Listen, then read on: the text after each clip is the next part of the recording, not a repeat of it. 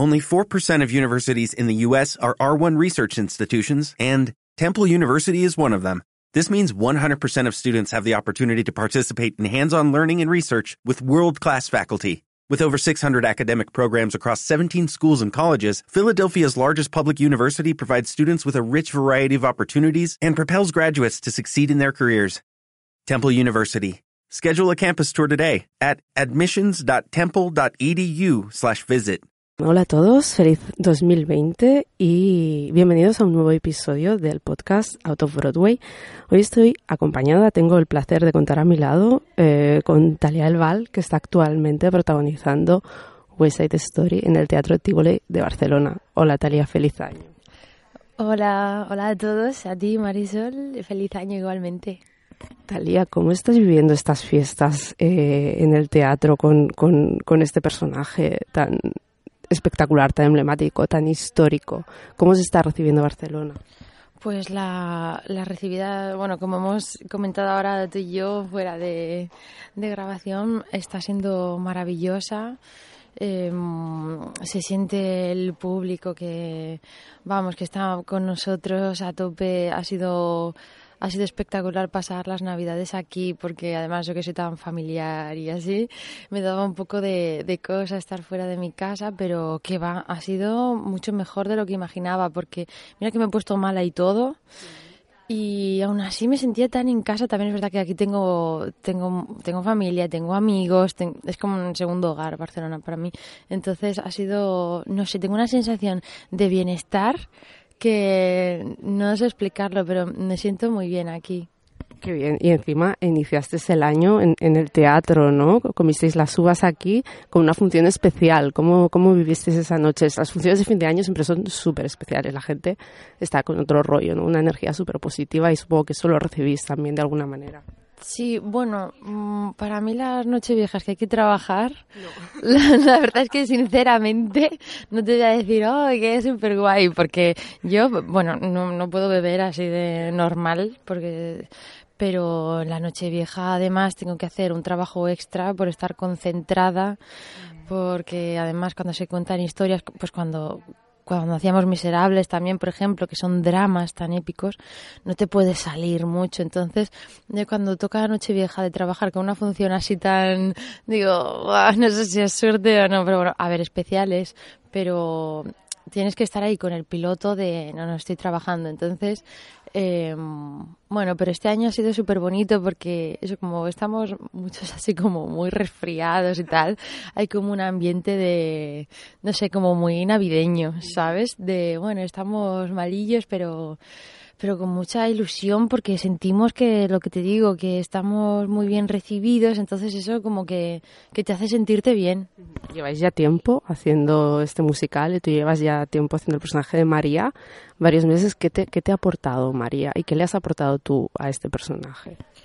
Pues mira, es de, yo creo que es el personaje o de los personajes que más mm, me ha significado a nivel personal y a nivel profesional porque es, sin duda el más exigente vocalmente hablando. Y aunque de fuera tiene que parecer como que es muy sutil, muy pulcro, guardar esa pulcritud cada día con muchas funciones, con muchos gritos durante la función, que si te levantas en otra ciudad que hace más frío, que no sé qué, que te has dormido, que si has viajado, que si hay promoción, eh, es, es a veces casi imposible mantener eh, esa, esa perfección que requiere el personaje de María a nivel vocal, sobre todo a diario. Eso es lo más fuerte. Entonces, a nivel profesional, mm, me ha hecho ver que a veces donde yo pensaba que tenía el límite, pues no, lo tengo como más arriba. Y al final es como que, a ver, a veces te pones malo y te pones malo. Y este personaje no se puede hacer ni al 80%. O sea, hay personajes que te permiten estar con lo que sea, más o menos y tal, pero hay personajes que no se puede. Y está bien que, que lo entendamos todos y es como algo, algo, es como una convención, cada personaje tiene sus cosas y a veces eso, eso frustra mucho porque a mí no me gusta estar mala, claro, a nadie le gusta estar malo. Y, pero bueno, cada personaje requiere una cosa y a mí me ha enseñado María eso, a decir, vale, como este personaje requiere que tienes que estar mínimo 90%, pues te tienes que cuidar mm, al límite, yo me cuido muchísimo, eh, bueno, por suerte me gusta la lectura, los museos, así, entonces me puedo... Eh, puedo pasar mi tiempo haciendo otras cosas, pero si no la gira se me haría durísima. Y entonces, pues a cuidarte, mm, me ha enseñado también al nivel personal, pues eso, a no frustrarte porque es algo muy, muy exigente, ¿no? Y ya llevamos pues más de un año, no sé cuánto llevamos ya, bastante. Y entonces tener que cuidar a diario de, de algo tan así, pues te, a veces es duro, ¿eh? A veces es muy duro. Pero Sí, pero eso a veces no lo decides, a veces no puedes dormir, la voz, no sé cuánto, tal, el cuerpo. Entonces es como un ejercicio mental lo que estoy aprendiendo con este personaje, a relajarme, a no ser tan dura conmigo misma, aunque soy exigente, pero y en el escenario tener el máximo respeto del mundo. Pues esta historia es una pieza emblemática, es una de las piezas más emblemáticas de la historia del teatro musical más de 60 años que tiene y todavía sigue actual como, como, o sea, la historia podría pasar en cualquier lugar del mundo, ¿no? El conflicto entre razas, amores prohibidos. Mmm, ¿qué, qué, recepción, qué sentís del público? ¿Qué os dice el público? ¿Cómo, cómo explicáis la historia? Pues es que, claro, yo lo que veo es que lo que hay en común con las, las cosas que funcionan siempre, los clásicos, es lo que tú dices, el amor, eh, que es imposible, el Romeo y Julieta en el que está basado esta obra, eh, bueno, la condición humana, ¿no? nuestra parte mala, nuestra parte buena, cómo se enfrenta, vernos como desde fuera. Yo creo que eso siempre funciona porque pues porque la gente se siente relacionada, todo el mundo ha sufrido por amor, todo el mundo pues ha viajado a otro sitio donde a lo mejor no se ha sentido como en casa, eh, ha tenido que tomar decisiones difíciles, entonces cuando la gente lo ve desde fuera yo creo que te ayuda, porque hay espectáculos que son preciosos y te ayudan a desconectar y eso también está bien. Pero lo que cuenta West Story no es para que, o sea, que también es muy visual porque las coreografías de Jerome Robbins pues son, bueno, que yo muchas veces salgo a verlo porque es que me alucina cómo bailan aquí, es increíble pero cuenta una historia real. Intentamos acercarnos a, aunque sea musical, aunque esté cantado, eso muy exigente, no sé qué, no sé cuántos, realmente lo que queremos contar es algo feo. ¿Sabes? Que no siempre hay que ir al teatro a ver cosas súper de confetis y de... Sí, y, que, tiene que haber de todo, por supuesto. Entonces, eh, Wes, a mí lo que me motiva es eso, que precisamente estamos contando algo, pues, pues crudo, ¿no? Y, que acaba con un mensaje precioso, ¿no? La canción Somewhere es, es una de las más preciosas del musical, ¿no? Que nos da esperanza, decir, vale, esto igual algún día todo podrá pasar. Sí, ese, ese lugar donde, donde poder estar todos y tal, bueno, es una utopía porque, o sea, cuando te paras a pensar individualmente dices, pero qué tonterías eh, hemos hecho los seres humanos, qué ideas más absurdas tenemos. Eh, y se ve como muy fácil todo y muy claro, pero luego a en el día a día no sabes por qué, pues porque hay esta política, porque hay esta cosa, porque al final se van sumando eh, muchas cosas una encima de otra y te ves como como ahogado, como que no puedes hacer nada. Entonces se queda solamente en una idea esperanzadora que sientes, a mí eso también me frustra a veces cuando hago de María lo que te he dicho, porque te, hace pensar mucho en, porque tienes que sacar ahí pues cosas que no quieres, ¿no? De la humanidad, tienes que pensar en muchas cosas para tocarlas, para tocar estos temas y a veces dices, qué mal. Pero, pero bueno, lo, hay, que estar en ello y lo que tú dices, al menos que la gente piense, pues qué bien podríamos estar, ¿por qué no, por qué no podemos estar también?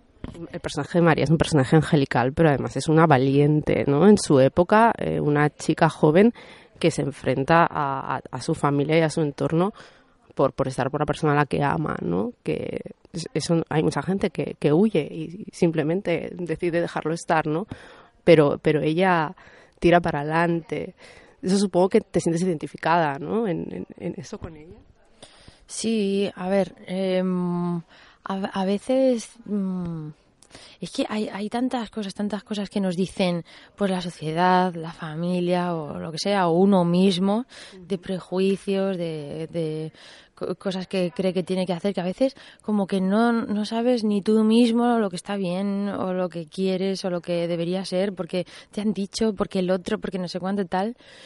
Y, mm, y yo creo que María precisamente se deja llevar por, por, las vísceras, ¿no? Y entonces esas nunca se equivocan.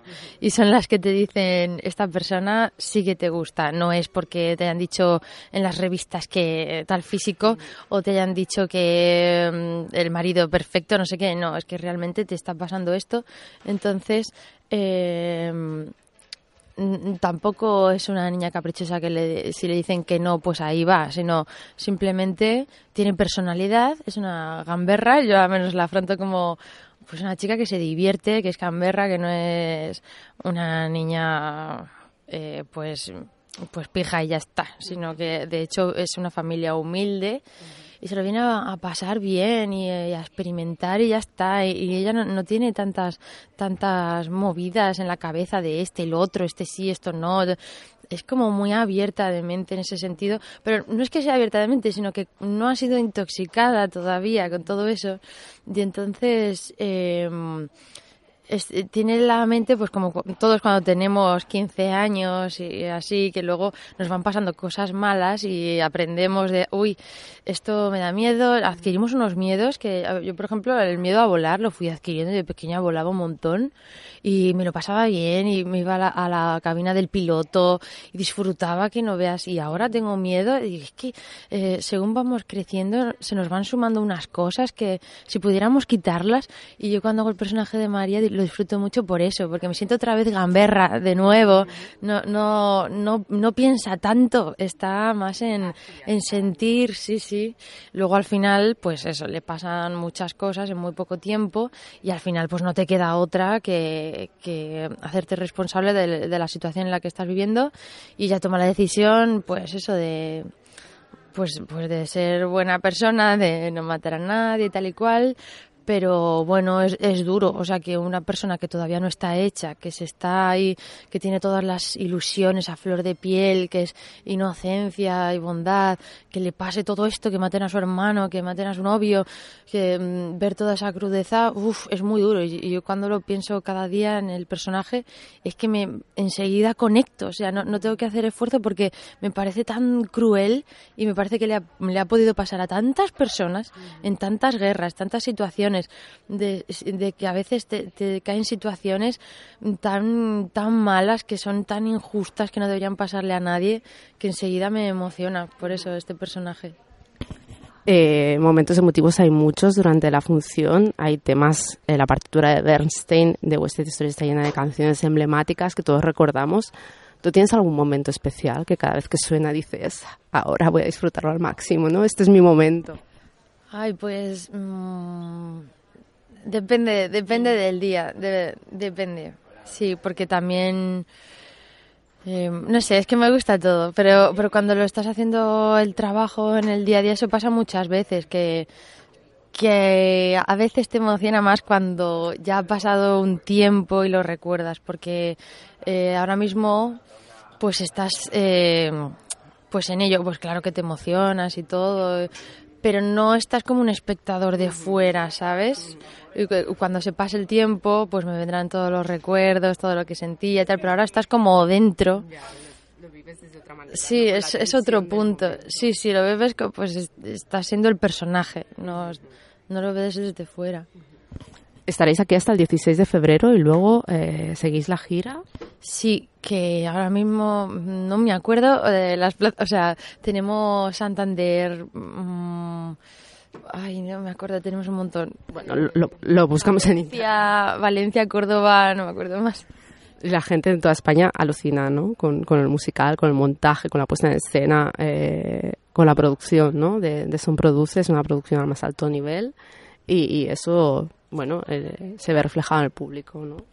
Sí, totalmente. Eso lo dicen mucho porque además una cosa que tenemos que, que es a valorar infinitamente es que tenemos la música en directo con muchísimos músicos que llevamos, que eso es muy difícil que hoy en día pase. Claro que esta obra no la puedes hacer mm, menos, no puedes reducir, pero de hecho tenemos la, la orquesta dividida en dos partes. Eh, en total, no sé si son 14 músicos o así, y hoy en día eso es, es inviable moverlo de, de gira y todo o sea, para mí eso es, es, el mayor gustazo. Es un lujo. Es un lujo total. Talia, estamos aquí en este teatro donde en 2008 te vimos hacer High School Musical en un espectáculo que bueno que de hecho creó una nueva generación de teatro musical porque tenías como compañeros Suma y Sigue a Macarena García a Daniel Dijes, a Mireia Mambo, a Lidia Fairen, y estás tú, que, o sea, todo leading ladies ahora de la actual escena musical eh, española. ¿Cómo recuerdas aquel momento? Supongo que con bastante inconsciencia, quizá. Pues el pues de los momentos mejores de mi vida. Estamos muy muy conectados todos, de hecho, sí, sí, somos muy amigos todos y tenemos un sentimiento muy fuerte de esa época, porque claro, teníamos 18, 19 años. Eh, fue maravilloso, o sea, yo creo que esa experiencia nos cambió la vida a todos y nos enseñó como un camino. Yo jamás me habría planteado que iba a trabajar en esto, jamás, jamás, o sea, fue, fue el impasse para muchos. Y luego no has dejado de, encadenar mm, personajes eh, protagonistas, ¿no? Bueno, fuiste a Mamá Mía, Los Miserables, Cosete Los Miserables, Bella en La Bella y la Bestia, pasaste a hacer El Fantasma de la Ópera, también El Médico. Mm, ¿Cómo, es eso? O sea, ¿cómo, cómo, cómo, cómo, cómo, cómo consigues que te pasa eso? Es muy difícil, ¿no? O sea, protagonizar los musicales, estar trabajando sin parar 10 años? Pues la verdad es que yo jamás he dejado las, las clases, por ejemplo, eh, de canto y todo. Eh, me, he presentado alguna vez a cosas, me han dicho que no, o sea, vivo con el no y vivo esta profesión de una manera muy natural. A veces me han dado papeles, a veces no. A mí me gusta esta profesión y le tengo el mismo respeto cuando te toca ser primera figura, como cuando te toca ser alternante, cuando te toca ser elenco. Eh, de hecho, hace, pues en este teatro estrené Mamá Mía la última vez en el 2000, no me acuerdo ya el año, hace tres años, cuatro, cinco, no sé, no sé. Eh, y, la chica que hacía el papel de Sophie, protagonista, Clara Altarriba, que es maravillosa y la adoro, somos muy colegas, eh, pues no podía hacer el estreno y así, y yo era alternante y, y entonces hice todo el estreno, todo el primer mes y todo, y luego pasé a ser elenco y hacía una función a la semana. Y yo era más feliz que una perdiz. O sea, y con ella, bueno, una relación increíble, la adoro. Y con esto te quiero decir que mm, a mí me gusta esta profesión, pero todo, me, interesa todo lo que hay aquí. Em, no porque en un momento te toque hacer otra cosa, tienes que, despreciarlo, porque no va de eso, todo te, todo te enseña. Y además que eso no es la vida personal, porque de hecho yo después de eso luego me salió protagonista en una zarzuela, luego protagonista en el médico, ahora estoy aquí, o sea, que no quiere decir nada, que a veces no cuadres para un papel o, o por lo que sea, no pasa nada. A mí es que me gusta este mundillo en, tal cual es, sí, con naturalidad. Yo he leído alguna entrevista tuya y siempre coincides en, en, en, disparado, en explicar que te ha pasado todo un poco por casualidad. ¿Lo, lo, vives así? O sea, ¿tú crees que todo ha sido casualidad? ¿Crees que has estado en el... te lo has trabajado muchísimo? ¿Has estado en el sitio correcto en el momento adecuado? Em, a ver, eh, yo me llevo formando desde los siete años en interpretación, que estuve yendo siete años seguidos en interpretación. Eh, canto empecé, no sé si a los 13, 14, no sé. Eh, o sea, me he preparado mucho en esto desde pequeña, pero con ninguna visión de nada. Era simplemente porque me gustaba.